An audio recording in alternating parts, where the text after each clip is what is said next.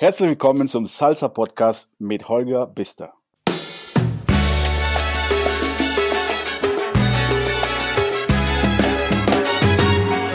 Ich hatte gerade ein richtig gutes Gespräch mit einem extrem coolen Typen. Wir hätten drei oder vier Stunden sprechen können, weil er einfach mega interessant ist. Wir haben versucht, auf ungefähr eine Stunde zu halten. Ist uns nicht ganz gelungen, aber wenn ihr das, das, Gespräch, das Gespräch hört und dem Gespräch zuhört, werdet ihr auch die Zeit relativ schnell vergessen, weil es ist wirklich ähm, ganz spannend, was er zu erzählen hat. Und ja, er wird auch auf die Frage eingehen, die Leonie Gruber letzte Woche gestellt hat. Hm, ich komme sehr gut mit Osmani, aber irgendwie eine Frage, da müsste ich mal überlegen. Ich bin ein Mensch, der immer sehr gern Witze macht. ja, wieso, wieso trägt er immer so gern die, die, die Hose so eng? Das kannst du mal bitte fragen. Was Mani? Moin, moin. Moin. Wie geht's? Hervorragend, danke. Ich hoffe dir auch. Mir geht's gut, ja. Äh, ja, das geht. du weißt ja, wie die Lage ist, aber ist okay. Ja, genau. Wie, wie ist die Lage denn für dich? Du bist ja ich sag mal, im letzten Jahr von Wochenende zu Wochenende, von Festival zu Festival gereist. Das fällt ja im Augenblick komplett weg. Was machst du die ganze Zeit eigentlich? Langweilst du dich? Äh, überhaupt nicht. Ähm, also äh, jetzt mal, um, um auf das Thema zu gehen, es ist auf jeden Fall, es war ein Schock, ja, weil ja, du bist sehr aktiv und hörst irgendwie, ja, in China entwickelt sich irgendwie oder verbreitet sich irgendwie ein Virus, bla bla. Und irgendwie im Hinterkopf hast du dieser Gedanke, oh, was ist, wenn das nach Europa kommt? Aber äh, du stellst dir nie vor, dass es tatsächlich äh, passiert. Und dann passiert es, ja. Und bei mir war das so, dass ich, ich war in Düsseldorf beim, beim äh, Central, Euro Central. Ah, ja, du warst da. Ja, ja ich war, war da. bei Osmani. Ja. Ich war auf dem Weg dahin. Ich hätte Samstagabend auflegen sollen. Ja. Äh, zusammen mit Jala auf dem Cuban Floor. Ich war im Auto auf dem Weg nach Düsseldorf und Höhe Bremen ähm, ruft Jala mich an und sagt, ich kann wieder umdrehen. Ja, das war ko komisch. Ich äh, hatte die zweite Stunde war die, also die zweite Stunde hatte ich im Workshop, äh, irgendwas hatte ich keine Ahnung. Und Jenny Molinet müsste die Stunde vor mir machen. Ich wusste aber so der Zeitpunkt, dass sie, äh, ich dachte, sie wäre da. Dann komme ich und dann ist eine andere Kubanerin da. Und, und ich habe dann gedacht, okay, wo ist Jenny? Was ist mit Jenny los? Und danach sagen sie mir, nee, Jenny konnte nicht ähm, raus. Sie, sie lebt ja in Italien und die haben Ausgangssperre. Also nicht jetzt von zu Hause, aber sie dürfen das Land nicht verlassen. Und dann dachte ich, okay. So, ich gebe mein Wörtchen, ich gebe eine Stunde, ganz normal. Alles ganz normal, ja. Wir haben Witze über, ja, Leute, ich habe jetzt Desinfektionsspray dabei, habt ihr die Hände gewaschen, haben die ganze Zeit Witze darüber gemacht. Die Stunde ist vorbei und ich hatte gleich danach eine Cha-Cha-Cha-Stunde oder sowas. Ich laufe raus, habe mein Video, mein Demo gemacht, laufe raus und renne äh, aus einem anderen Raum und auf dem Weg sagt mir irgendein Schüler, hey, weißt du, warum deine Stunde gecancelt wurde? Und ich so, hä? Wie gecancelt.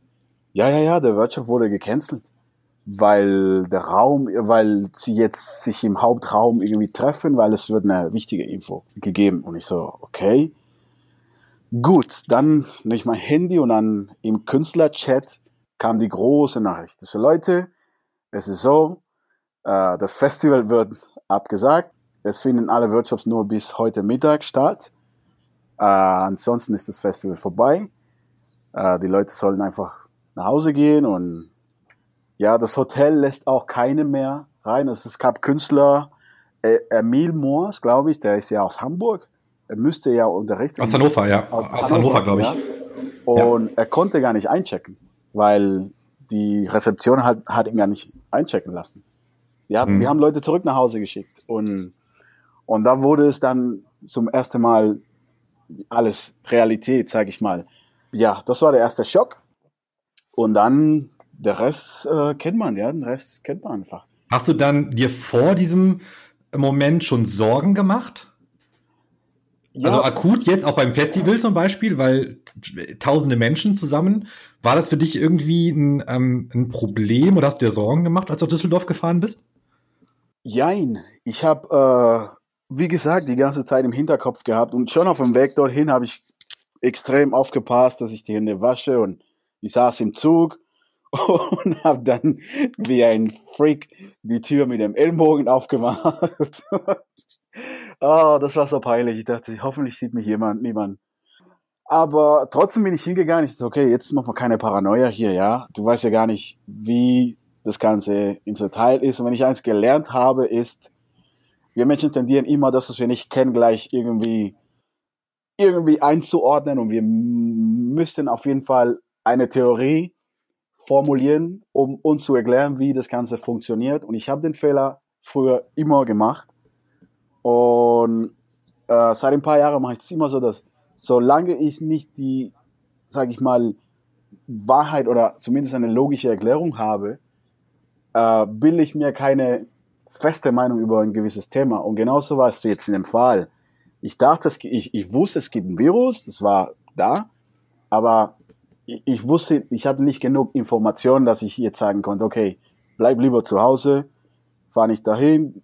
Mir wurde gesagt, dass irgendwie, äh, es gab in Köln Fasching und dass irgendwelche Leute dort äh, infiziert wurden und weißt du Geier was, weißt du, das hat man schon gehört, aber trotzdem, ich bin dahin gefahren und hatte nicht irgendwie Angst, äh, äh, angesteckt zu werden oder wie auch immer. Ich hatte schon ein bisschen, ich habe mir schon ein bisschen ein paar Gedanken darüber gemacht, bin aber trotzdem hingefahren und ich habe auch abends, Freitagabend, gab es schon eine Party und ich habe mit Leuten getanzt und habe nicht irgendwie Angst gehabt oder und habe auch nicht das Gefühl gehabt, dass die anderen, also der Bachata-Raum sah ziemlich voll aus und die Leute haben ganz besonders Bachata Sensual wie, als ob nichts wäre, getanzt. Ja, ähm, ja. Aber dann Samstag habe ich zum ersten Mal nicht Angst, aber ich, ich habe mir Sorgen gemacht. Zum ersten Mal, sage ich mal. Hm. Habe mir richtige wie war denn ja. Wie war denn die Stimmung bei den anderen Künstlern? Äh, Schock. Also du, du befindest dich in, in der Situation und weißt erstmal nicht mal, wie du reagieren sollst. Und jeder spricht darüber und jeder hat eine Meinung. Aber es ist dieser generelle äh, Überraschungseffekt, dass du, okay, was ist gerade los? Was passiert gerade? Wir wollten tanzen und, äh, und du hast halt keine Ahnung. Du weißt gar nicht, wie, wohin und was du überhaupt denken sollst. Und, und das war nicht nur an dem Tag. Ich, also bei mir zumindest, ich, bei mir ging eine Woche und ich hatte immer noch dieses, hä? Was geht gerade ab? Was ist los? Ja, und ich gehe davon aus, dass die anderen Künstler genauso. Äh, und, und ich sage dir ganz ehrlich, man denkt nicht mal Zukunft, was ist jetzt mit mir, meine Arbeit und du hast erstmal diesen Schockzustand, wo du nicht weißt, nicht mal, was du denken sollst und wo links und rechts ist und kannst dir gar nicht erklären und ja, und das hat sich schon ein paar Tage gezogen, dieses Gefühl, mhm. weißt du. Ja. Wie, wie ist es denn, wie ist es denn jetzt? Ähm, wir haben ja jetzt Mai, das Festival ist jetzt zwei, drei Monate her. Seitdem war ja vermutlich nicht mehr so viel los. Das war mein letztes ähm, Event. Keine Festivals, keine Events, keine Workshops. Wie, wie geht's dir damit? Also finanziell, aber auch, aber auch menschlich, weil Tanzen ist ja der Großteil deines Lebens. Also, okay, finanziell ähm, ist es so, dass wir das Glück haben, und das äh, bespreche ich die ganze Zeit mit meinen Kollegen aus Italien und Spanien, dass wir hier in Deutschland das Glück haben, in einem Land zu leben, äh, finanziell gut geht im Vergleich zu anderen Ländern und auch sozial äh, ziemlich vorne ist und sich um die, die, die Bürger richtig kümmert. Also ich denke, weißt du, im schlimmsten Fall bist du irgendwie hier Hartz IV, keine Ahnung, und kriegst 450 Euro im Monat. Verhungern tust du hier nicht. Ja. Mhm. Äh, deswegen, äh, für mich, man hat auch natürlich seine Ersparnisse. Ich habe das auch gelernt äh, als ich mich vor zwei Jahren hatte ich in so eine Verletzung. Ich habe einen Trick gemacht in einer Show, äh, meiner Show und habe mein, mein, ähm, mein Kind gebrochen, nicht gebrochen, aber die müssten äh, stechen und es war schlimm und mein, meine, durch die Landung habe ich so, so kleine Risse, meine, meine Fußzehen und ich hatte so kleine Verkalkungen und so kleine Risse. Oh Gott. Ich, so ich, ich habe barfuß getanzt und, mhm. und das hat oh, fast ein Jahr lang immer wehgetan. Mehr beim Laufen wie beim Tanzen, erstaunlicherweise. Äh, und deswegen habe ich gedacht, auf dem Weg zum, äh, ins Krankenhaus, habe ich immer gedacht, äh, die ganze Zeit gedacht, boah, das ist jetzt gerade nicht so schief gelaufen. Aber was wäre, wenn ich jetzt was gebrochen hätte oder wenn, wenn es richtig schlimm gelaufen wäre und ich hätte nicht mehr tanzen können? Dann musst du natürlich denken, okay, du musst einen Plan B haben und deine, dein Geld beiseite haben. Und wir Künstler geben sehr viel Geld aus für unnötige Sachen.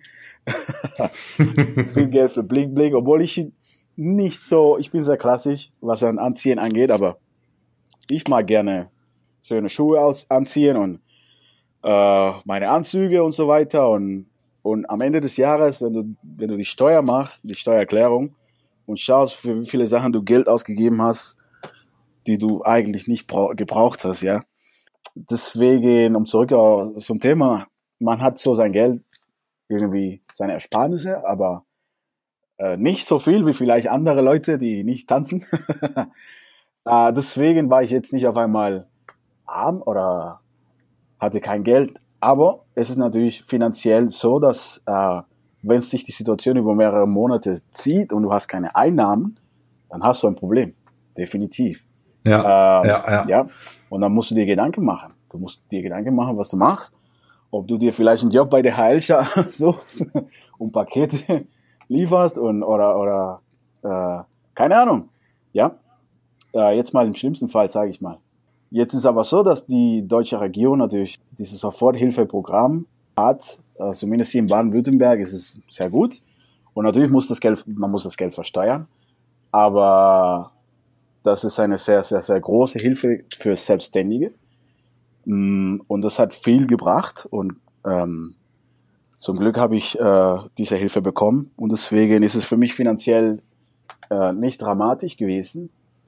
Ich stelle mir nur vor, die Kollegen von Italien und Spanien, die, ich habe jetzt Kontakt mit ein paar von ihnen und die kriegen keine Hilfe, ja, und die müssen schon ihren Hintern bewegen. Ich muss meinen Hintern bewegen, die noch mehr.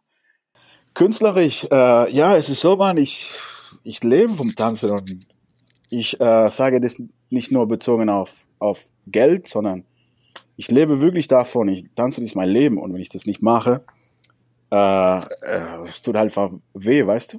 Und es ist so, ja, man kann seine Online-Geschichte machen, werde ich machen, alles gut, aber tanzen, so wie wir es machen, ist eine soziale Aktivität. Und es ist sehr, sehr, sehr stark abhängig von, von der soziale Aspekt, dass man einfach Leute um sich herum hat und ob auf der Party oder im Unterricht, äh, beim Workshop, dass du halt, weißt du, die Leute um dich herum hast und sozialisierst und, und und das fehlt einfach. Das fehlt brutal. Und ich sage dir ganz ehrlich, wenn du das jedes Wochenende machst, hast du ab und zu, äh, ich sag mal nicht, kein Bock, aber manchmal bist du extrem müde und wünschst dir eine Pause von mehreren, von ein paar Monaten. Und das Gefühl habe ich schon oft gehabt, weil ich einfach jedes Wochenende irgendwo anders war. Jetzt ist aber so, dass ich das sehr, sehr, sehr vermisse. Und ich kann nicht warten, bis das erste Festival kommt. Ich würde mich so freuen, ja. Äh, ja. Ja, so ist die Lage jetzt. Ich, ich schließe mal eine Frage an, die ich eigentlich für später ähm, aufgeschrieben hatte, aber die passt gerade ganz gut rein. Was würdest du tun, wenn du aus äh, gesundheitlichen Gründen nicht mehr tanzen dürftest? Ich würde auf jeden Fall mit allen Mitteln versuchen, mich äh, betätigen mit Aktivitäten, die was mit Tanzen zu tun haben, selbst wenn ich das selber nicht machen kann. Äh, was ich auch sehr, sehr, sehr mag, ist Motivationscoachings machen, bezogen auf Tanzen, Fitness, äh, Selbstentwicklung etc. Ich denke, ich würde schon in die Richtung gehen. Ja, wenn, wenn es nicht der Fall, wenn ich nicht mehr tanzen könnte. Aber ich klopfe jetzt mal hier auf Holz.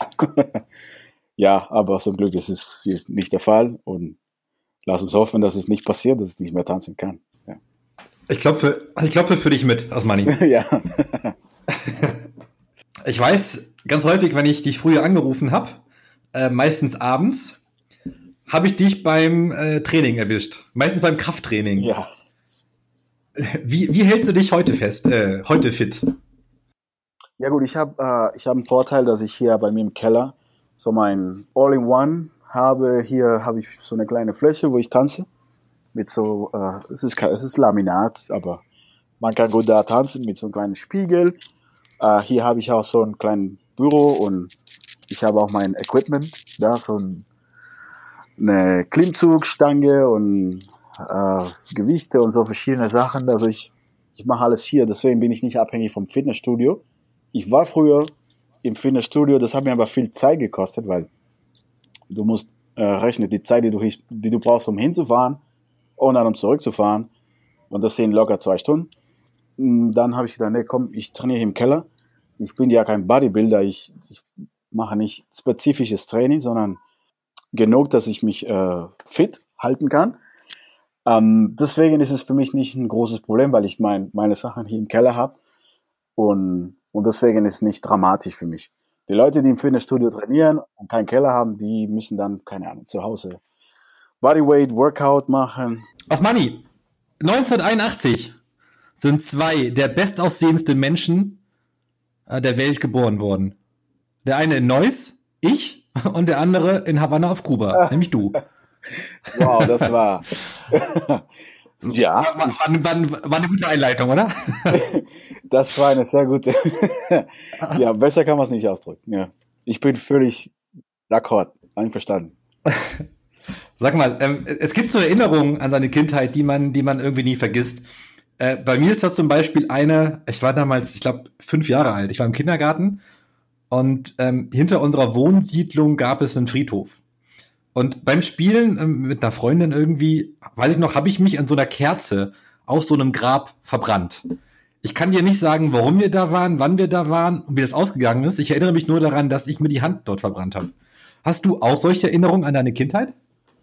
Oh, ich habe, äh, ich müsste jetzt in die Festplatte schauen, äh, weil es sind ja alte Erinnerungen. Ich, ich habe weißt du, ich habe äh, mehr so eine generelle Erinnerung über meine Kindheit, Kindheit in, in Kuba. Was spezifisches, ähm, ach, ich müsste jetzt richtig nachdenken, ja. Du, ansonsten ist äh, auch sicherlich für uns ganz spannend, wie die, wie deine allgemeine Erinnerung an deine Kindheit war. Ähm, weil das Leben auf Kuba ist ja doch grundlegend anders, als du es dann später hier in Deutschland erfahren hast.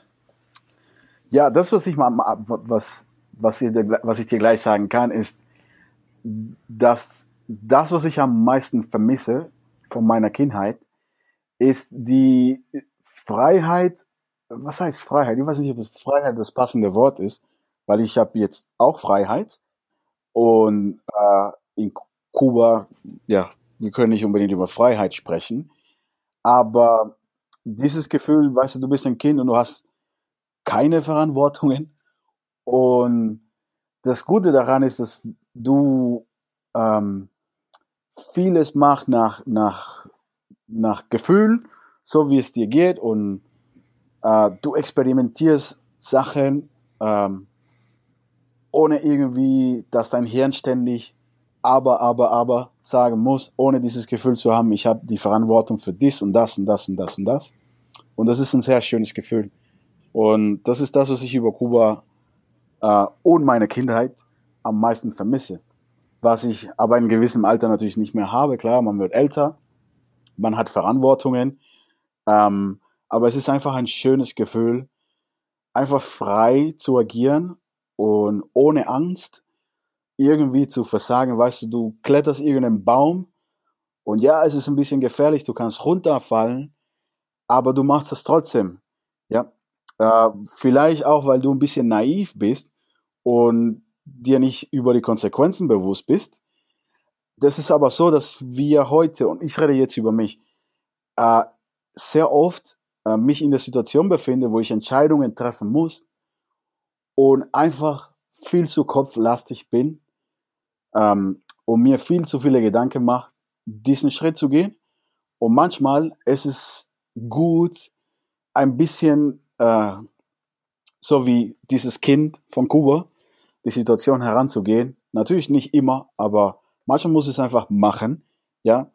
Und wenn du doch vom Baum runterfällst, dann, man, stehst du wieder auf, wenn es wehgetan hat, dann machst du ein bisschen Voltaren drauf und versuchst wieder. Weißt du, was ich meine?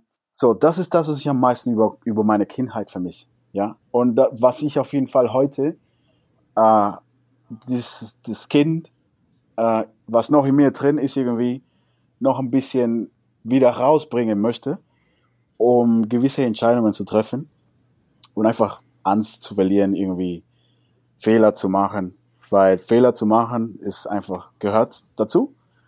Und ja, das ist das, was ich über meine Kindheit vermisse. Das war sehr dramatisch geantwortet, aber ist auch die Wahrheit.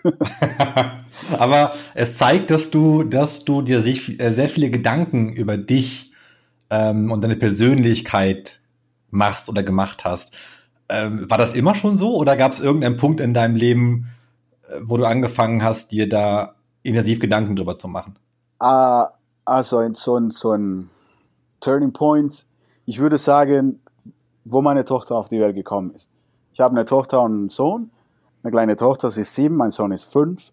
Und wo sie auf die Welt gekommen ist, bis dahin, ich hatte äh, hier in einer Tanzschule gearbeitet, habe aber wenig Stunden in der Woche gehabt, relativ wenige Stunden und habe gerade vielleicht, keine Ahnung, 450 Euro oder so im Monat verdient. Also wirklich Mindestgehalt. Ja. Habe in der WG ge ge gewohnt, mit einem Kumpel, ja, Sag, junger Kerl, naja, nicht so jung, aber noch nicht so reif, sage ich mal. Du weißt ja, bei uns Männer dauert es ein bisschen länger, ja. Und ist ja die Wahrheit. Und dann. Äh, du, kannst, du, kannst, du, du kannst mein Lachen als Zustimmung in Ja. ja, und ah, ey, mal ein Kind zu haben, ist auf jeden Fall. Wow, ey, auf einmal die Welt ändert sich komplett, ja. Und ich denke, dass es für mich der ausschlaggebende Punkt war, das war für mich so ein Schlag ins Gesicht. So war meine, mein inneres, eine innere Stimme, die gesagt hat, jetzt musst du aber dein Hintern bewegen, Kollege, ja? Weil jetzt ist das kleine Ding da. Schluss, Schluss mit lustig. Ja. Und dann, dann habe ich angefangen, richtig Gas zu geben. Richtig, richtig Gas zu geben. Ja. Das war auf jeden Fall für mich der, das war ein, ein wichtiger Punkt in meinem Leben, weil bis dahin, ich, ich war sehr unreif, würde ich sagen. Und äh, ja, halt so ein wilder Löwe, junger Löwe. Weißt du, was ich meine? Und die, die Madame hat dann gesagt, ah, ah, Papa, jetzt, jetzt geht's ab, ja? Jetzt wird's ernst. Ja. Wann bist du nach Deutschland gekommen? Uh, 2005. Ich, 2005. Äh, ja, das, das ist jetzt 15 Jahre her, da warst November. du im November. Da warst du Anfang 20, ne? Ich war, nee, ich war schon, äh, also ich bin jetzt 38. Ich bin November 2005 nach Deutschland gekommen. Das heißt, ich war 24. Weil es werden jetzt 15, genau, 15 ja. Jahre. Ja, ich runde, du weißt doch, du weißt doch, ich runde immer ab. Anfang 20. Anfang 20. Wenn, wenn, mich, ein, wenn mich einer fragt, wie alt ich bin, sage ich auch immer, ja, so in den 30ern. In, Mitte, ich bin in den 30ern. Mitte 20, machen wir so, Mitte 20. Ich war 24, ja.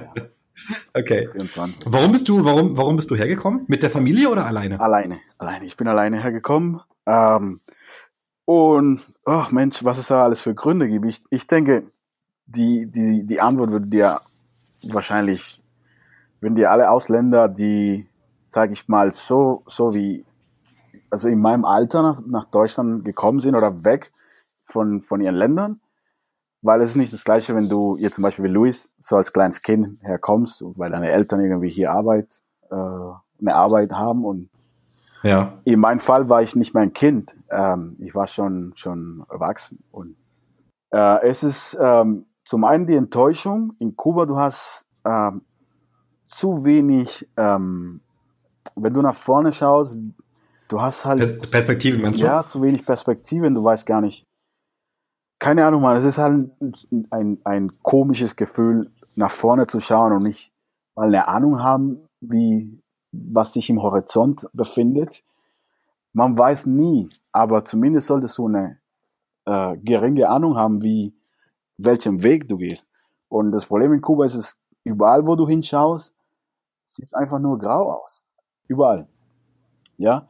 Mhm. Äh, und es gibt ganz wenige Wege. Ja, du machst irgendwie in, irgendwas in der Gastro und arbeitest irgendwie im Restaurant, wo viele Touristen gibt und hoffentlich viel Trinkgeld gibt für dich oder um, irgendwas, was mit Tourismus zu tun hat.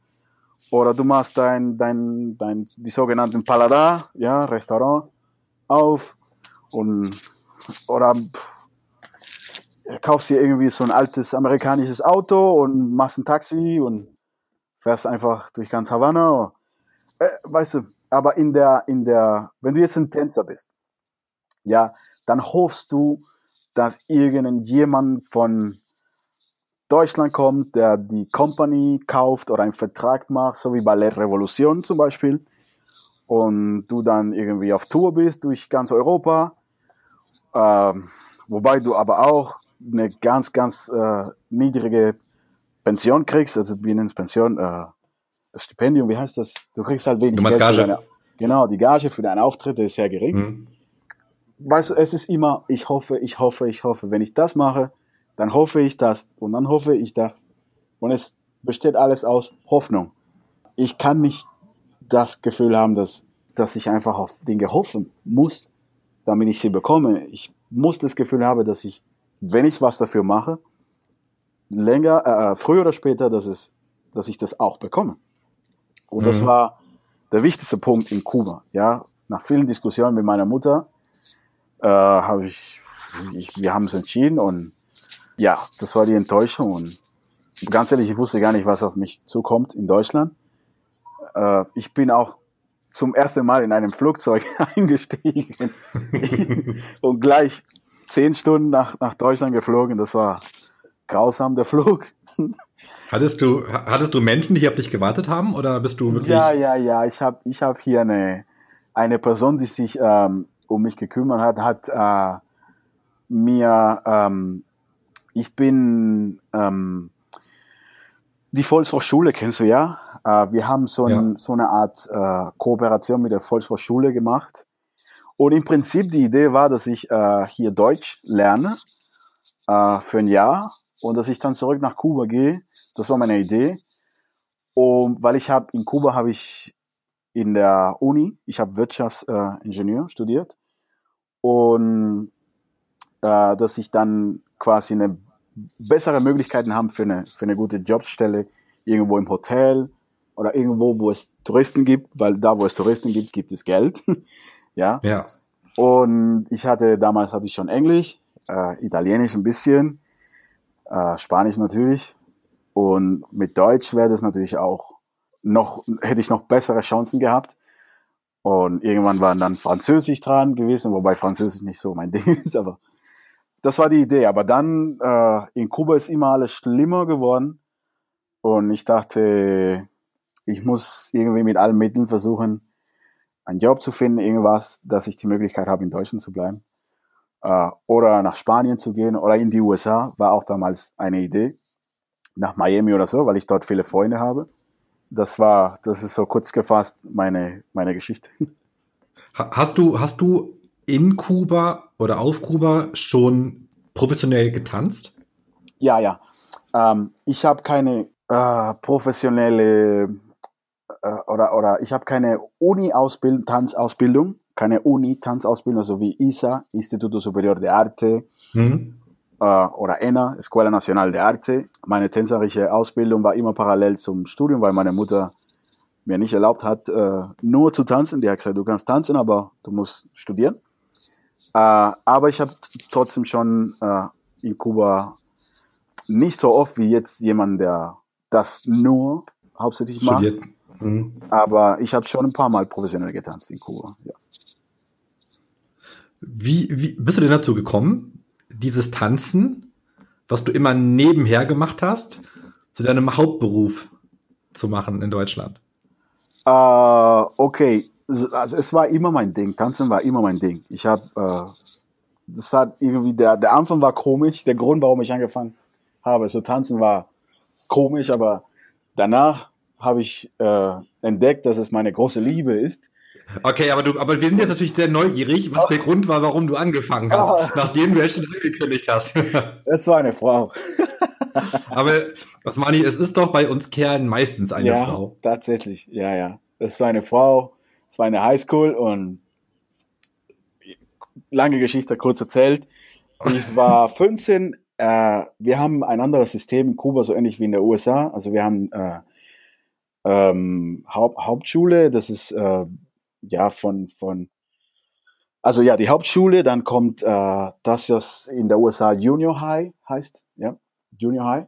Dann haben wir die High School und da ist man 15, 16, 17 und in der High School. Und danach kommt die Uni, ja. Und äh, Das ist dann die Escuela Secundaria, ne? das wäre Junior High. Und Ja. Präuniversitario, das wäre die High School, ja. Ja. Und äh, ja, erstes Jahrgang von der High School, ich war 15, klein junger Kerl, sehr dünn und klein, nicht, dass ich jetzt viel größer bin, aber äh, und äh, wir haben äh, mittags immer, gab es so Mittagsessen gemeinsam mit mit dem dritten Jahrgang, ja. Und ich ging essen, Mittagsessen mit einem Kumpel und äh, wir standen an der Schlange und so ein paar Meter von uns stand eine Gruppe Mädels und da war so ein hübsches Mädchen. Und ich habe mich dann natürlich verknallt und habe natürlich mega Angst gehabt, sie irgendwie anzusprechen. Ich habe sie nicht angesprochen, sondern nur angeschaut. Und dann irgendwann diese Woche, wir hatten immer abends von 19 bis 20 Uhr, weil es war weg von, von zu Hause, weg. Wir waren eine Woche weg und dann am Wochenende waren wir zu Hause. So war unsere Highschool. Äh, und abends von 19 bis 20 Uhr gab es immer die sogenannte Rekreation. Äh, so eine Stunde mit Musik und Tanzen. Wir haben viel Ruida getanzt und Hip-Hop getanzt damals. Und damals war El Médico de la Salsa sub mega äh, in. Mhm. Paulito FG, Charanga Banera, aber die alte Charanga Banera. Und ich konnte nicht so gut tanzen. Ich habe bis dahin fast nur Hip-Hop getanzt. Ja, aber Salsa war ich, ich war schlecht. Ich, ein paar Schritte, aber ich war voll im Hip-Hop drin und Salsa hab, war für alte Leute. Das hat mich nicht interessiert. Und äh, so kurz gegen Ende sehe ich, wie sich so ein Kreis bildet, so ein riesen Kreis. Und wir dachten, okay, was ist hier los? Und was war? Ein Salsa-Battle. So richtig, so wie die Battles, die Hip-Hop, Breakdance-Battles in der USA, genau so, aber mit Casino. Ja? Und du hast so richtig krasse Leute gesehen, die Figuren mit ihren Füßen und voll die krassen Noten, äh, Knoten gemacht haben. Und die Leute haben geschrien, wow! Ja, so ganz so gegen Ende tanzt ein Kerl, ey, der hat's zerstört. Der hat Knoten gemacht und Figuren, wo ich dachte, wow. Die Leute sind natürlich durchgedreht, haben Tücher hingeworfen und es war einfach mega. Der war der König, der, der Typ da, ja. So, kurz nachdem er fertig ist, äh, er war voll verschwitzt und läuft Richtung eine Dame und sie gibt ihr ein Tuch, damit er sein Gesicht und so sich, sich ein bisschen abtrocknet. Und dann gibt er ihr einen Kuss. Ja, rate mal, wer sie war.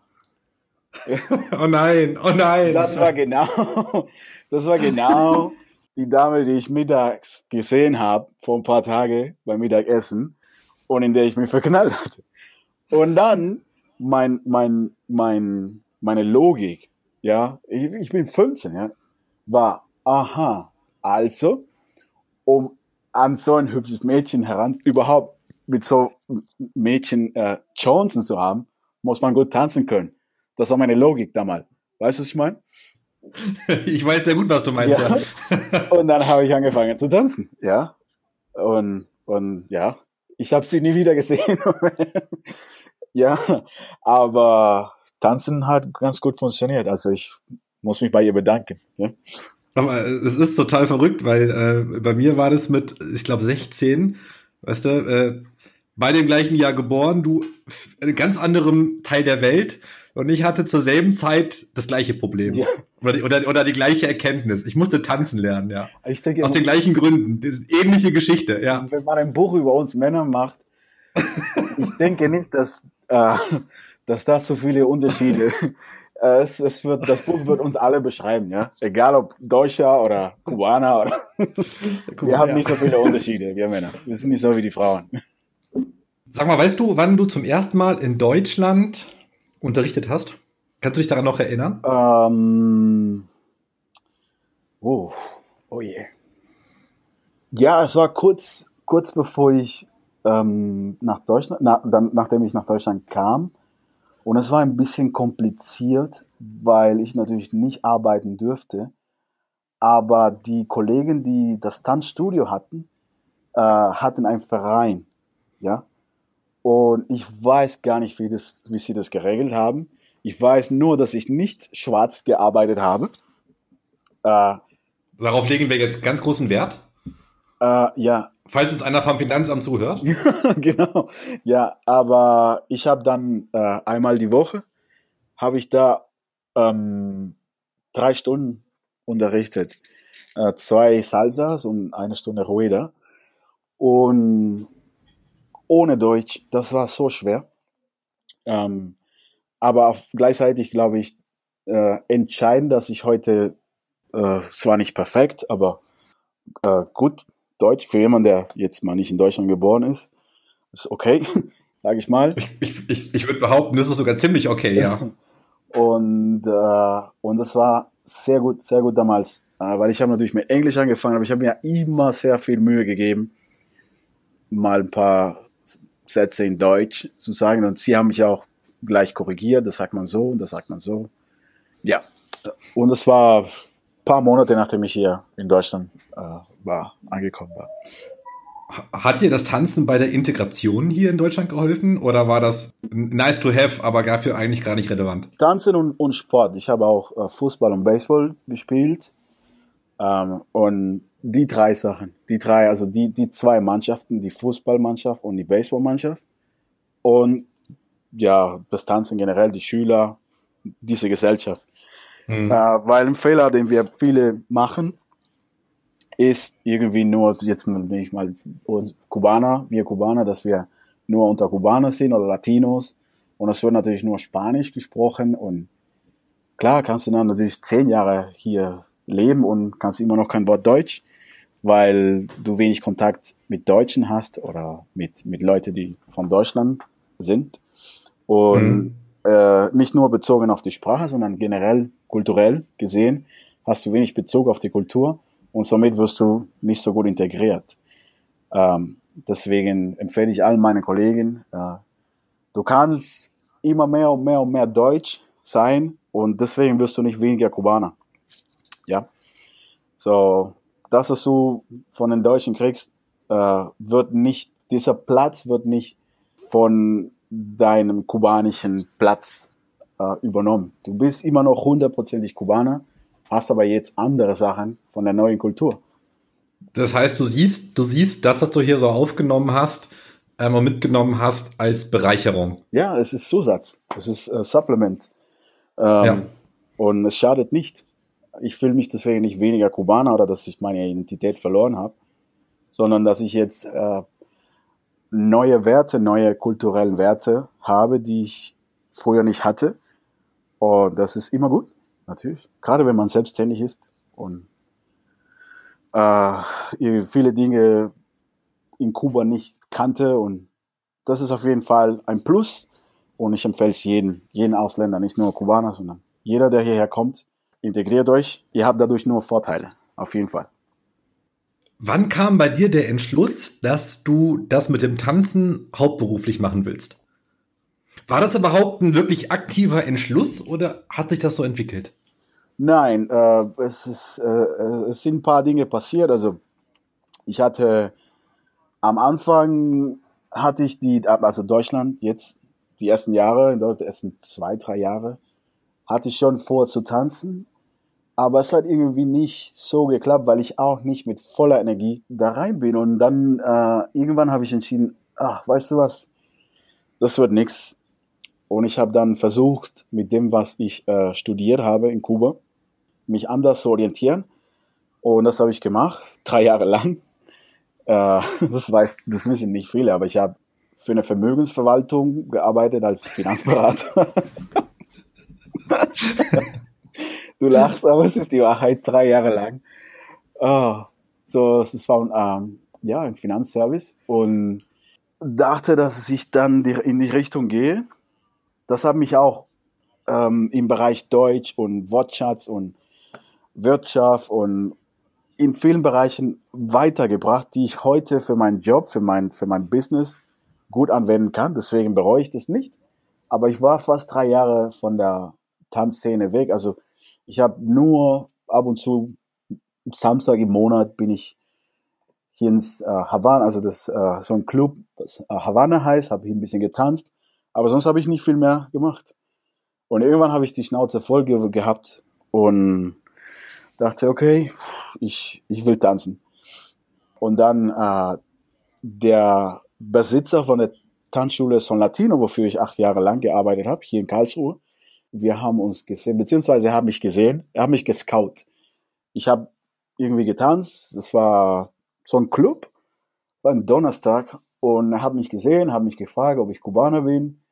So, ja, du kannst gut tanzen, äh, hättest du Lust hier zu unterrichten? Der Lehrer, der jetzt hier unterrichtet, zieht nach Frankfurt und wir suchen einen Lehrer, der die kubanischen Kurse übernimmt. Und so hat alles angefangen. Was war dein erstes Festival, auf dem du gebucht gewesen bist? Festival der Kuba Stuttgart. Festival der Kuba Stuttgart. Ja. Ja. Tony, dann, dann der Tony, Tony ja, dann zu bedanken, auf jeden dann, Fall. Da, genau, dann verbindet dich doch, doch ein bisschen mehr mit mit mit dem äh, mit Tony. Ja, ja, ich habe das schon mehrmals gesagt äh, auf Facebook. Ich habe mich so, so so oft bei ihm bedankt.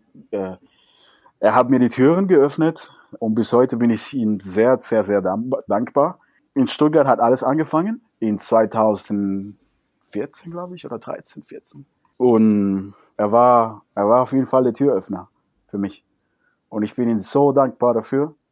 Es hat mir aber auch Zeit gekostet, weil am Anfang wollte er mir nicht die Wochenend-Workshops geben.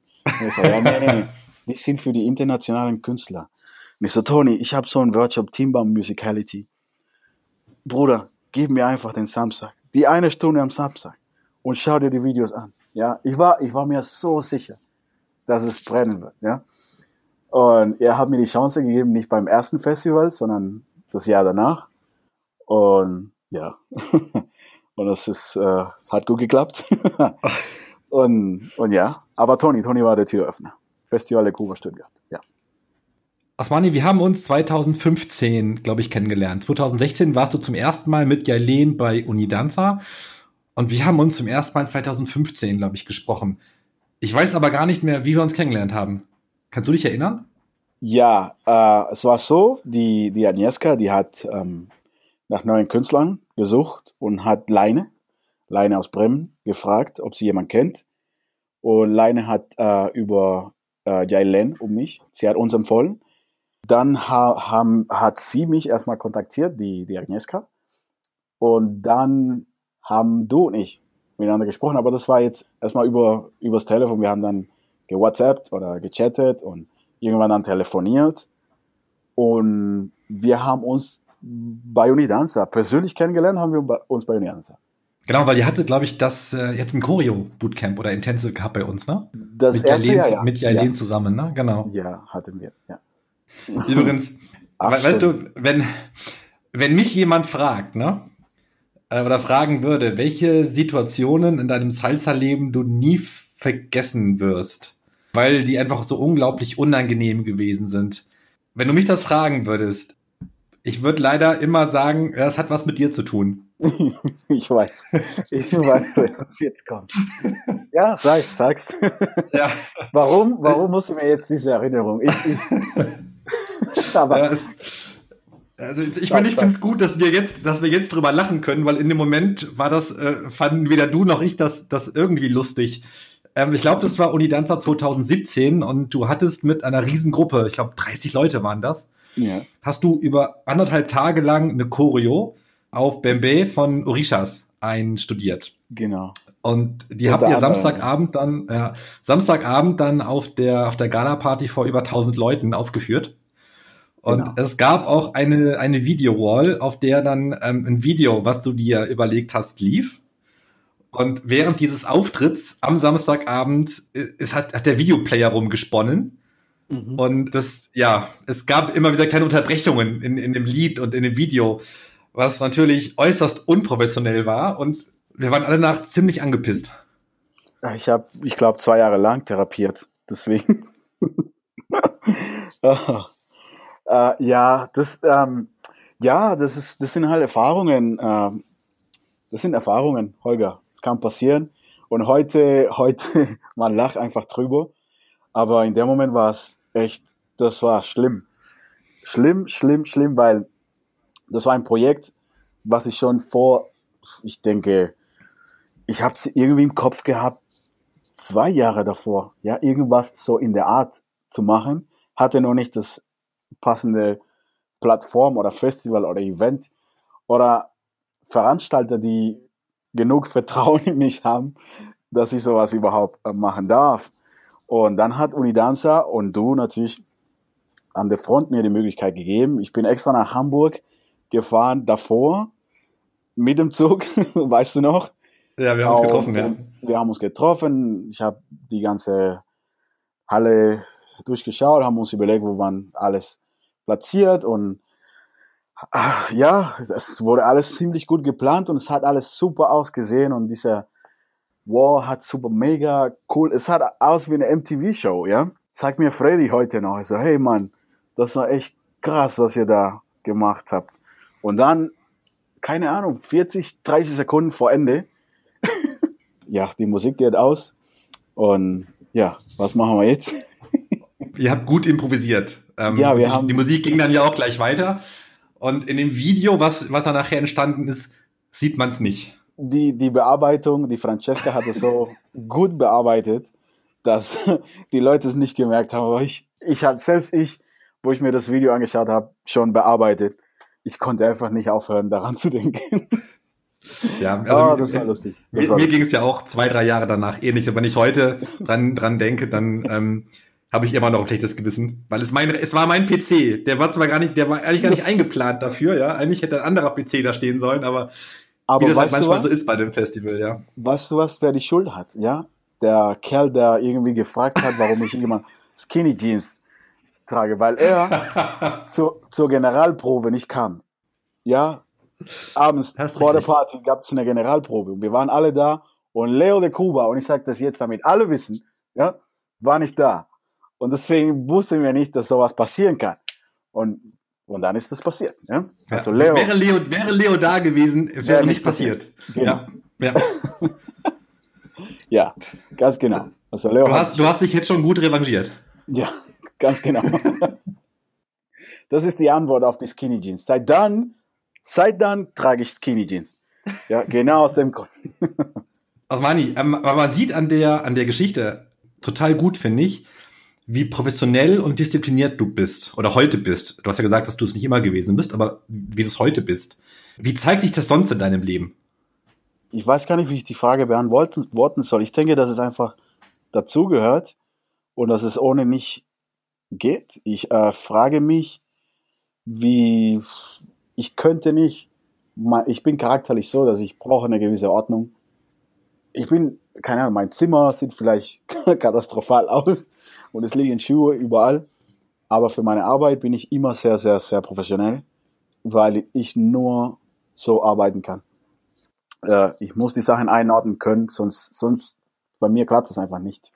Wir, wir Deutschen haben ja, oder einige Deutsche, der Volksmund, ja, ich sag mal der Volksmund, der hat ja oft ein anderes Bild von, von euch Kubanern. Ja, ich weiß. Woher kommt dieses Bild und wie viel Wahrheit ist drin? Ja gut, Klischees sind nicht einfach so entstanden. Klischees entstehen, weil ich denke, dass die Mehrheit der, sage ich mal, Menschen oder, oder Leute, die aus der, dem Land kommen, in gewissem Maßen sich so verhalten, dass sich solche Klischees bilden. Keine Ahnung, Kubaner kommen immer zu spät. Das kam nicht einfach aus dem Nix.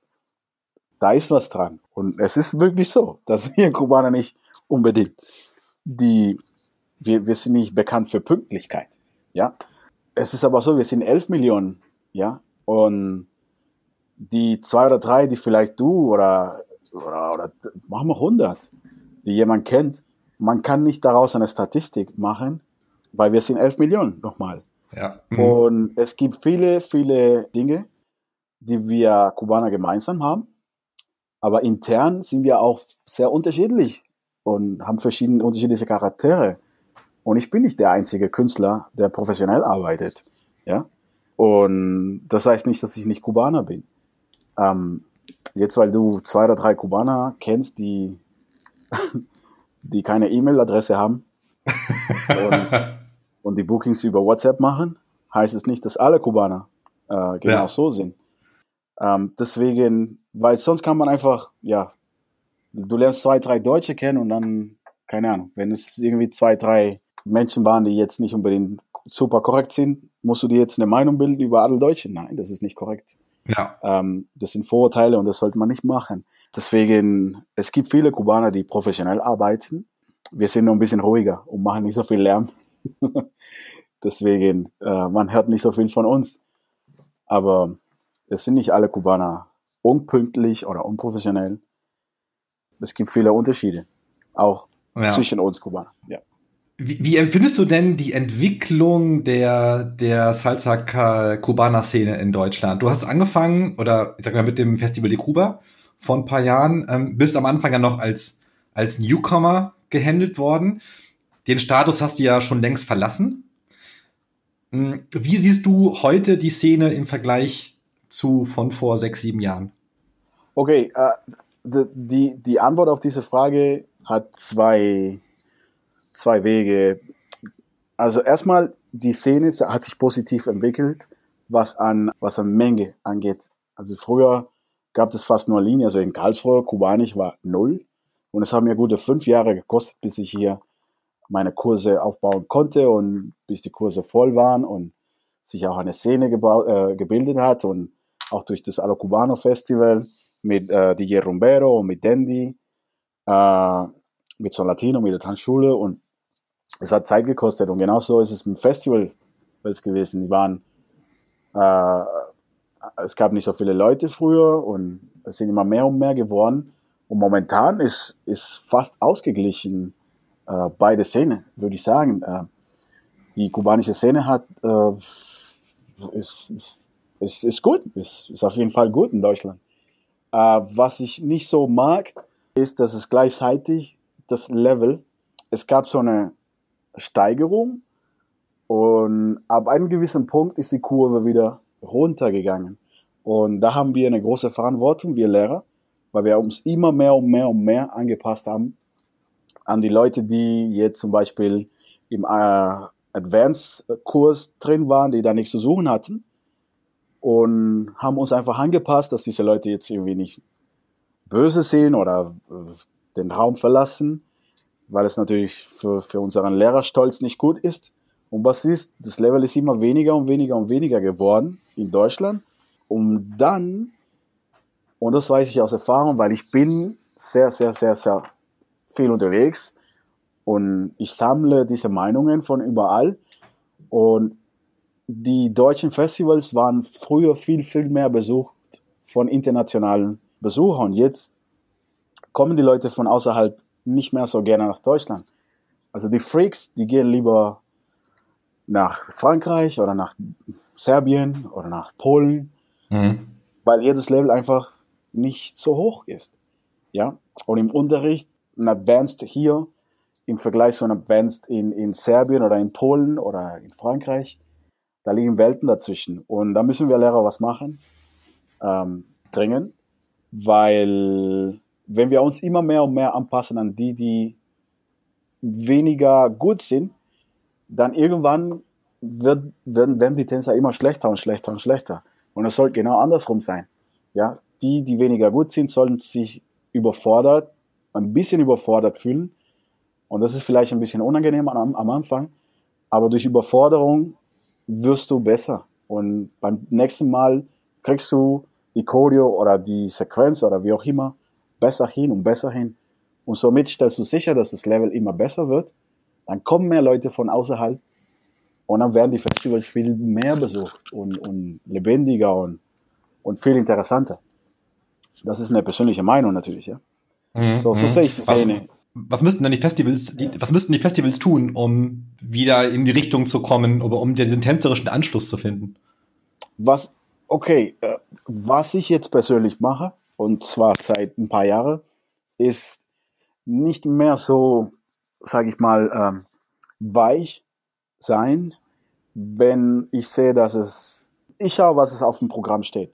Steht da Intermediate, dann versuche ich mit allen Mitteln das, was ich jetzt aus der Erfahrung unter Intermediate verstehe, dass ich genau auf diesem Level meinen Unterricht mache. Und wenn sich im Kurs, im Unterricht irgendwelche Freaks befinden, die es irgendwie zu einfach finden, dann es tut mir leid, hier steht Intermediate. Aber genauso, wenn da Master steht oder Advanced, mache ich das auch. Und wenn es Leute im Raum gibt, die, die es einfach nicht können oder die erst drei, vier Monate tanzen und meinen, die müssen da drin irgendwie was machen, sorry, das ist nicht der passende Raum für Sie, gehen Sie woanders hin.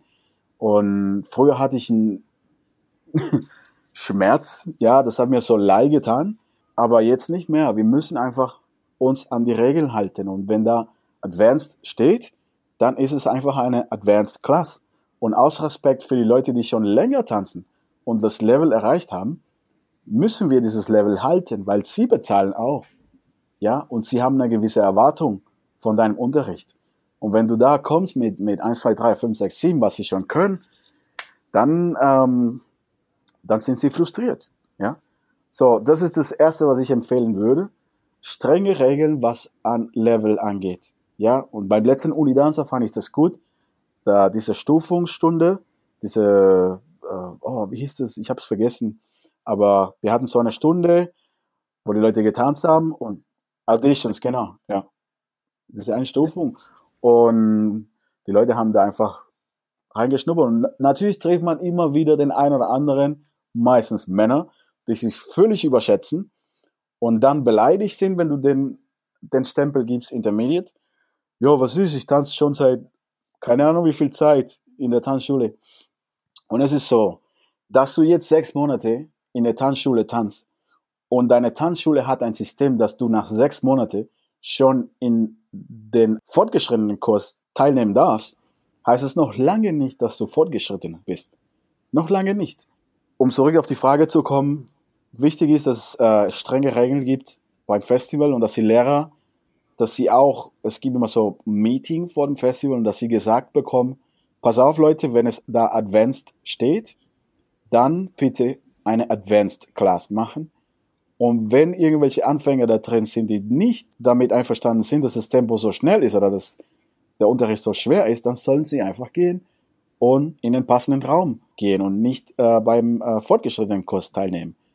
Und ich denke, dass es schon alleine das wird viel, viel, viel, viel ausmachen, dass sich die Szene wieder qualitativ nach oben äh, aufbaut für die nächsten Jahre. Viele, viele Veranstaltungen in Europa werden ja von Nicht-Kubanern organisiert. Und immer mehr DJs spielen Musik, die auch nicht aus Kuba kommen. Äh, und immer mehr nicht kubanisch gute Tänzer und Lehrer kommen ins Rampenlicht. Wie empfindest du das? Weil sie ja so ein bisschen eure, eure, eure musikalische und tänzerische Kultur auch repräsentieren. Ja, äh, Holger, ich, ich mag eine Kuba, die offen ist. Offen für die Welt.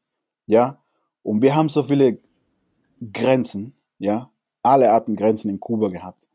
Und es ist erstaunlich, es ist ein Privileg, dass ein Land, was so klein ist, so viel Kultur verbreitet, musikalisch und tänzerisch gesehen, und dass du kannst überall hingehen.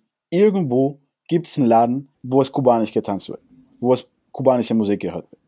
Ja, und das mit einem Land mit 11 Millionen Leute, ja. Keine Ahnung, wie viele Kubas in Deutschland reinpassen. So, für mich ist eine große Ehre, dass ich irgendwelche Leute aus, aus keine Ahnung woher, sich überhaupt für die kubanische Kultur interessieren. Und zwar jetzt auf Tanzen bezogen. Sie wollen tanzen lernen. Und dass sie irgendwann so gut sind, dass sie auch unterrichten wollen. Ich habe überhaupt kein Problem damit. Und ganz ehrlich, ich bin komplett dagegen, dass man rassistisch, und ich weiß, rassistisch ist ein starkes mhm. Wort, aber es ist auch die Wahrheit, dass wenn man sich äußert, gegen jemanden äußert, dass er kubanische Musik spielt oder kubanische Salsa unterrichtet, weil er nicht aus Kuba kommt. Ja, Jackal Calvo zum Beispiel, er, er ist Franzose. Was, was soll man den Kerl, was, was, der atmet Kuba, ja. Er ist Wikipedia, was an kubanische Musik und Kultur angeht. Er, Timbalero. Weißt du, er kann mir eine Masterclass geben über kubanische Musik. Und ich bin Kubaner und er nicht. So, alleine der Gedanke, dass nur weil du nicht aus Kuba kommst, nicht das Recht hast, Musik zu spielen oder Tanzunterricht zu machen oder Tanzauftritte oder egal was, äh, das ist zum einen sehr rassistisch, sehr diskriminierend, ja, und generell ge gegen die Freiheit des Menschen. Und es gibt zwei, sage ich mal, äh, wichtige Punkte. Auf der einen Seite, solange man alles mit Respekt macht, wenn ich jetzt nach Japan gehe, ja, und mich in die Kultur integrieren möchte und die Bushido-Kultur lerne und die, diese Tee-Zeremonie, Sake-Zeremonie und, und, und, und über die Kostüme lerne und alles, ja. Und irgendwann bin ich so fit in der Materie, dass ich das auch weitergeben kann, ja. Ich muss immer, ich werde natürlich immer denken, okay, ich bin kein Japaner. Ich äh, werde mit allem Respekt das machen, was ich jetzt mache. Aber wenn jetzt ein Japaner kommt und mich diskriminiert, weil ich nicht aus Japan komme, obwohl ich eine sehr hohe Liebe für die Kultur habe und, und ich fühle es wie, wie der beste Japaner. Und dann kommt sowas, ich würde mich sehr, sehr, sehr verletzt fühlen und sehr diskriminiert. Und ich möchte nicht das Gleiche machen, mhm. andersrum. Ja. Ähm, es ist nicht fair. Und ich sage dir auch eins, ja. Es ist auch oft so, dass viele einfach vielleicht ähm, eine gewisse Angst haben, dass der, der nicht aus Kuba kommt, die Sache besser macht wie du, ja. Die, der, der aus Kuba kommt, ja. Und das spricht nur dafür, dass du einfach dein Ding professionell weitermachst, ja. Und wenn du unterrichtest, es reicht nicht, Kubaner zu sein. Du musst dich pädagogisch fit machen, du musst an die Bücher greifen, du musst dich über, äh, mit dem Thema Psychologie befassen und alles, was mit Unterrichten zu tun hat. Und jeden Tag, wenn du wirklich das professionell machst und das dein Leben ist, jeden Tag versuchen, deine Tätigkeit besser und besser und besser zu machen. Und wenn jetzt ein Kollege kommt, der nicht aus Kuba ist und das gut macht, freu dich drüber. Er verbreitet deine Kultur und er sorgt dafür, dass Salsa-Musik, das Timba, ja, nicht stirbt. Was auch ein Punkt ist, weil wenn du jetzt nach Kuba gehst, du hast noch Reggaeton überall, du hast noch Reparto überall, und, um Rumba zu hören und Folklore und, und äh, Salsa-Musik. Du musst, weißt du, was Emilito gemacht hat? Emilito Herrera in Matanzas, der hat einen DJ, 10 Cook, ja, die Währung von Kuba, zahlen müssen, dass er ein Alexander Abreu-Lied spielt, weil die nur Reggaeton spielen wollen in Kuba. Ja, sowas geht in Kuba ab momentan und es wird ganz wenig Salsa gespielt. Ja, äh, in ähm, Europa ist es eine ganz andere Geschichte. Wir haben die Musik und, und der Tanz nach Europa gebracht, aber die Leute von hier haben es verbreitet und wir müssen natürlich dafür dankbar sein. Und solange die Kollegen, die DJs und die Tänzer und die Tanzlehrer, die aus Kuba, äh, nicht aus Kuba kommen, es respektvoll machen, habe ich überhaupt nichts dagegen. Ich freue mich sogar. Ja, und ich, ich gönne ihnen einfach nur das Beste und so soll es weitergehen. Osmani, wo siehst du dich in zehn Jahren? Äh, kurz gefasst, ich werde vielleicht noch ein paar Festivals machen, ja, die wichtigsten, aber ich habe auf jeden Fall meine Tanzschule und mein Business, meine Businesses. ja, ich kann nicht so, ich kann dir nicht so viel verraten heute. Wir sind aber doch unter uns. Ich es nicht weiter. nee, es ist so, dass man, man muss natürlich schauen nach seiner Zukunft. Und die Tanzfestivals sind sehr glamourös und es ist ein, eine Szene, die mir sehr viel gebracht hat und ich fühle mich mega, immer wenn ich beim Festival bin. Es ist aber so, dass wenn ich 50 bin, werde ich nicht mehr so oft gebucht wie jetzt. Deswegen, ähm, es wäre eine sehr riskante Nummer, jetzt zu sagen, jetzt bin ich für die nächsten zehn Jahre nur abhängig von, von meinen Bookings für die Festivals und nicht mehr.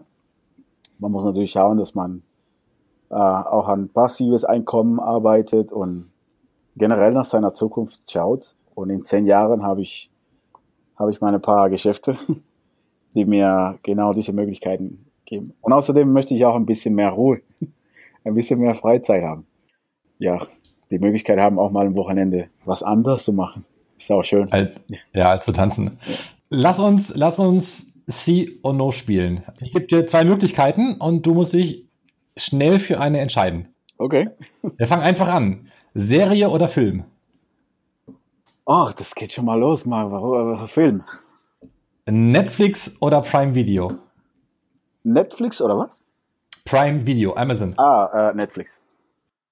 Unterrichten, am liebsten mit Jailen oder Diana? Diana. Nichts gegen Jailen, ja, aber mit Diana habe ich eine sehr starke Chemie. Der bessere Reggaeton-Tänzer, Osmani oder Joandi? Oh, diese Frage. muss diese Frage wirklich jetzt kommen? Die, die, stell die, dir, muss, die muss, die muss, die muss. Vor, stell dir vor, ich sage jetzt Osmani, ja? Was für ein Skandal. nee, ganz, ganz ehrlich, Joandi. Timba oder Reggaeton? Timba. Timba oder Hip-Hop? Ach, Timba Fusion.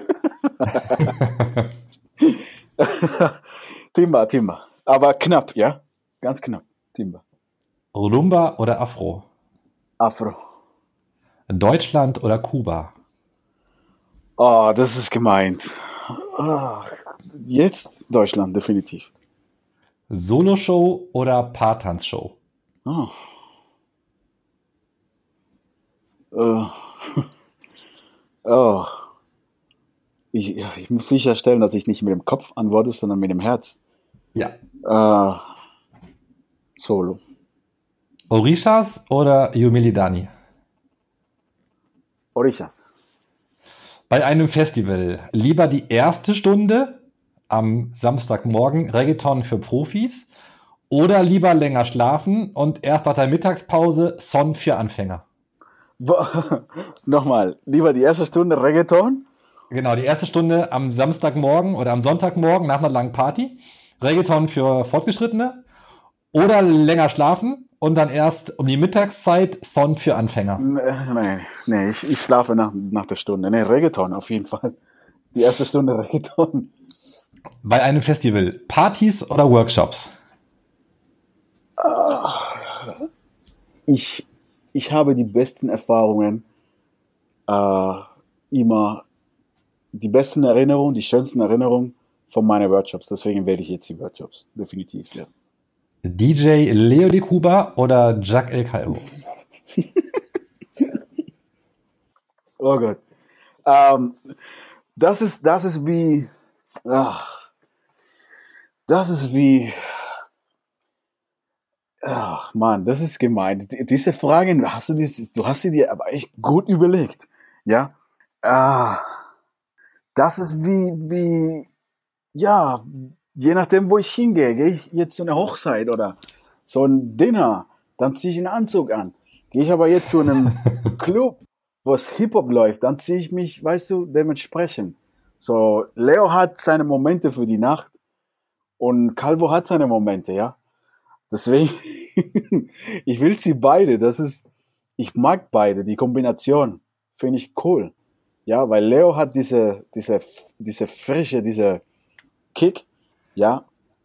Und Calvo ist natürlich ein, ein, ein, ein, sein Hirn ist einfach genial und er weiß ganz genau, was die Party braucht im richtigen Moment. Aber Leo hat manchmal dieses Boom und haut dich mit irgendeinem Hit. Deswegen ist es sehr unfair. Wenn ich jetzt mal, wir haben jetzt eine Party irgendwo auf dem Mars und es darf nur einer in der Rakete. Es drehen, darf nur einer in die Rakete. Elon genau. Musk hat gesagt, so viel Gewicht. Ja, dann muss ich natürlich, wegen seiner Karriere, muss ich Jacke Calvo mitnehmen. Ja. ja. Klar. Außerdem hat Leo dir ja eine böse Frage gestellt. Ja. Also der kann sich gar nicht beschweren. Leo kam nicht mal. und und äh, an Jack an der Stelle liebe Grüße und ähm, gute Besserung. Gute ne? Besserung, auf jeden genau. Fall. Weißt du was, Mani? Für mich ist Tanzen Kommunikation mit dem Tanzpartner und der Musik. Und es gibt meiner Meinung nach, ich kenne jetzt aber auch nicht alle Tänzer, aber es gibt nicht so viele Tänzer, die diese Kommunikation mit der Musik und dem Tanzpartner so gut hinkriegen. Da, da fallen mir jetzt also sofort Osmanis und Aneta zum Beispiel ein. Ja. Äh, aber auch Osmani Sigura. Okay. Was bedeutet Musikalität für dich? Ich. Okay. Uh, das ist eine schwierige Frage, aber du, aber du weißt, was ich meine. Es gibt halt viele, es gibt viele Leute, die tanzen und das sieht auch gut aus, aber es gibt nicht so viele Tänzer, die diese Musik auch wirklich, also diese Musik leben beim Tanzen, weißt du? Die, die, die jedes Element leben, die jeden Break betanzen, die, die das spüren, was da passiert. Ja, es ist äh, ganz einfach. Ich bin, ich, ich bin ein Teil der Musik. Ich bin ein, ein Instrument mehr. Ich bin ein Musiker mehr. Ich bin ein Sänger mehr. Ich bin, ich bin, ich bin die Worte, die Alexander Abreu sagt, äh, dass es da rauskommt aus, dem, aus der, aus der Stereoanlage, möchte ich mit meiner Bewegung ausdrücken. In, in mhm. allen Hinsichten. Ob es jetzt die Lyrics sind oder der, der, Text meine ich oder die, die, die Instrumentation oder die Breaks oder egal was. Ich will das alles einfach zeigen mit meiner Bewegung. Und wenn ich das mache, geht es mir am besten, das gibt mir das beste Gefühl. Man kann auch Spaß haben, ohne eine krasse Musikalität zu haben. Aber ich persönlich habe den meisten Spaß, wenn ich hundertprozentig mit der Musik verbunden bin. Und das betrifft, wie gesagt, den Text, die Breaks, die Stimmung, die Geschichte, ja, alles. Alles, was äh, rauskommt, das muss ich alles in Bewegungen übersetzen. Und dann geht es mir gut dabei. Wie lernt man das? Äh, ich weiß es nicht. Ich denke, ähm, ich denke, dass äh, was ich meine Schüler empfehle, die, die kein Spanisch können, ist das, okay, wähl jetzt fünf Lieder, die dir sehr, sehr, sehr gut gefallen. Die du richtig, richtig magst. Keine Ahnung, Tres Dias, egal welche, ja. Agua, Payemaya und, die, und, und, und, und so weiter und so fort la la la la wie heißt das Lied von Michael Blanco? Egal. Ja, fünf. So, jetzt, wenn äh, Google Übersetzer nicht ganz gut funktioniert und es irgendwelche sinnlose Übersetzungen äh, ergibt, dann frag irgendeinen Kubaner, den du kennst, beim Festival oder so, was das Lied heißt, was darüber erzählt wird. Und es muss nicht unbedingt äh, eine Liebesgeschichte sein. Es kann sein, ich bin zum Club gegangen, habe irgendjemanden gefunden und wir sind weggegangen und haben uns geliebt und haben einen One-Night-Stand gehabt. Keine Ahnung. Egal, was da abgeht. Aber versuch zu verstehen, was äh, darüber gesagt wird. Und wenn du sagst, ah, ja, ja, ja, du no Corona, jeder kennt diesen Satz, ja. Und auf Partys jeder sagt, ah, no, alle, die Leute, die Spanisch können oder die, die auch nicht aber die wenigsten wissen, was es bedeutet. Ja? So, frag mal jemand, der mit Santeria zu tun hat, was heißt Coronar? Und dann, wenn du wieder zurückgehst und auf das Lied tanzt, glaub mir, du wirst Wege und, und Passagen entdecken, die du früher nicht kanntest. Ja? Und wiederum ist es so, und wir sind jetzt mal natürlich nicht unter uns, aber ich erinnere mich, und das Beispiel, das ist natürlich unter uns Schüler, ja. äh, es gibt eine Werbung über Englisch. Die Werbung ist in YouTube, ja.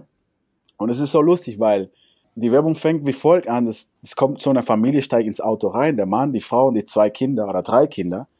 Und die kommen aus irgendeinem Land, nicht äh, die USA, ja, oder irgendein Land, wo es Englisch gesprochen wird. Und dann der Vater macht das Radio an und es kommt so ein richtig cooles Lied und es ist so ein Housebeat, ja, so, so richtig ansteckend, ja. Man kriegt sofort Lust dazu zu tanzen. Aber was da gesagt wird, darf ich leider nicht sagen jetzt, weil es sind richtig starke Schimpfwörter drin. Und die Leute tanzen, haben keine Ahnung, was da gesagt wird. Rein rhythmisch wird man denken, wow, cooles Lied. Aber wenn man wusste, was da gesagt wird, da wird man ganz anders darauf reagieren. Mhm. Und das ist mir aufgefallen bei Soledad von Leonie Torres. Oder Valió la Pena von Mark, Ant Mark Anthony. Haben, die zwei Lieder haben sehr, sehr ähnliche Wege und gehen mehr in die romantische Richtung, Liebesgeschichte, wie auch immer. Soledad heißt äh, Einsamkeit. Ähm, und, aber die beiden Lieder haben sehr, sehr starke Breaks. Ja, wenn du Mark Anthony hörst, Baliola, wenn du nicht weißt, was da gesagt wird, du würdest auf diese Breaks viel stärker eingehen und vielleicht sogar Columbia Moves dazu machen, weil die Breaks alleine sind sehr stark. Ja, genauso ist es mit Soledad. Ja, aber was Leonie Torres da sagt, ist Einsamkeit. Ich hab dich, ich hab's, mir reicht jetzt mit dir zu leben. Und so, darum tritt sich das Lied, ja, dass er alleine ist und er nicht mehr alleine sein möchte. Und wenn man weiß, was er sagt, dann, wenn diese Breaks kommen, du würdest komplett anders darauf reagieren. Weil mhm. mein Körper will dann in dem Moment nicht irgendwelche Columbia-Moves machen, sondern schon die Breaks auseinandernehmen, aber passen da zu der Geschichte, was da äh, erzählt wird.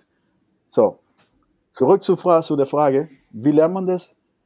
Hör Musik und versuch dich mehr, wenn du kein Spanisch kannst und nicht von Kuba bist, mich, die, versuch dich mehr mit dem Lyrics, mit dem Text zu befassen und mit der Geschichte.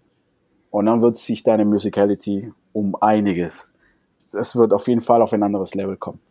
Definitiv. Das wäre meine Empfehlung. Was meine ich? Ergänze mal die nächsten Sätze.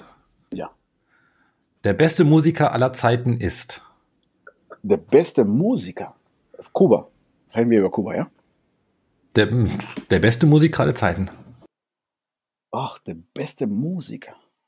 Oh. Okay, ich, ich muss fragen, weil es ist jemand, der singt oder der ein Instrument spielt. Der beste Musiker ist jemand, der schon ein Instrument spielt, würde ich sagen, ja? Oder meinst du generell Sänger, Musiker? Ja, ich würde es gar nicht so eng fassen, aber du kannst auch zwei Namen, du kannst auch zwei Namen nennen, Osmani. Wir sind da, wir sind da, äh, aufgrund der fortgeschrittenen Uhrzeit sind wir da entspannt. Entspannt, ja. Äh, ja. Beste Musiker aller Zeiten. Oh. Oh Mann, das ist hart. Oh, ich, ich habe, uh, ich habe Michael Jackson ist einfach, das ist mein Held, ja, was er Musik angeht. Schon, schon als Kind gewesen, wahrscheinlich. Ja, ja. ja. Deswegen, von meiner Generation würde ich auf jeden Fall ihn wählen. Ja. Mein größtes Vorbild ist? Uh, mein größtes Vorbild. Uh, mein größtes Vorbild. Du meinst pri privat oder generell? Generell. Generell. Ja, du und deine Frage, Mann, echt. Ja, Mensch. mein größtes Vorbild. Oh, ah, da, da, muss ich schon meine Mutter. Auf jeden Fall ist sie. Ja, weil die, das ist schon eine Kämpferin. Das ist eine Kämpferin. Die ist, das ist echt ein, ein Warrior. Deswegen, ja, die, die verdient mit Abstand die, diese Auszeichnung. Ja, ja, auf jeden ja. Fall. Ja.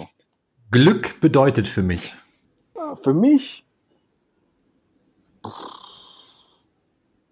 Ah, es sind so viele Sachen, ja. Gesund zu sein, eine Familie zu haben, die dich liebt, die du liebst, gute Freunde zu haben, das machen, was du liebst, in meinem Fall tanzen. Ja, ganz simpel. Zu Hause höre ich viel RB. Oh, ich liebe RB. RB und so viel äh, Instrumental.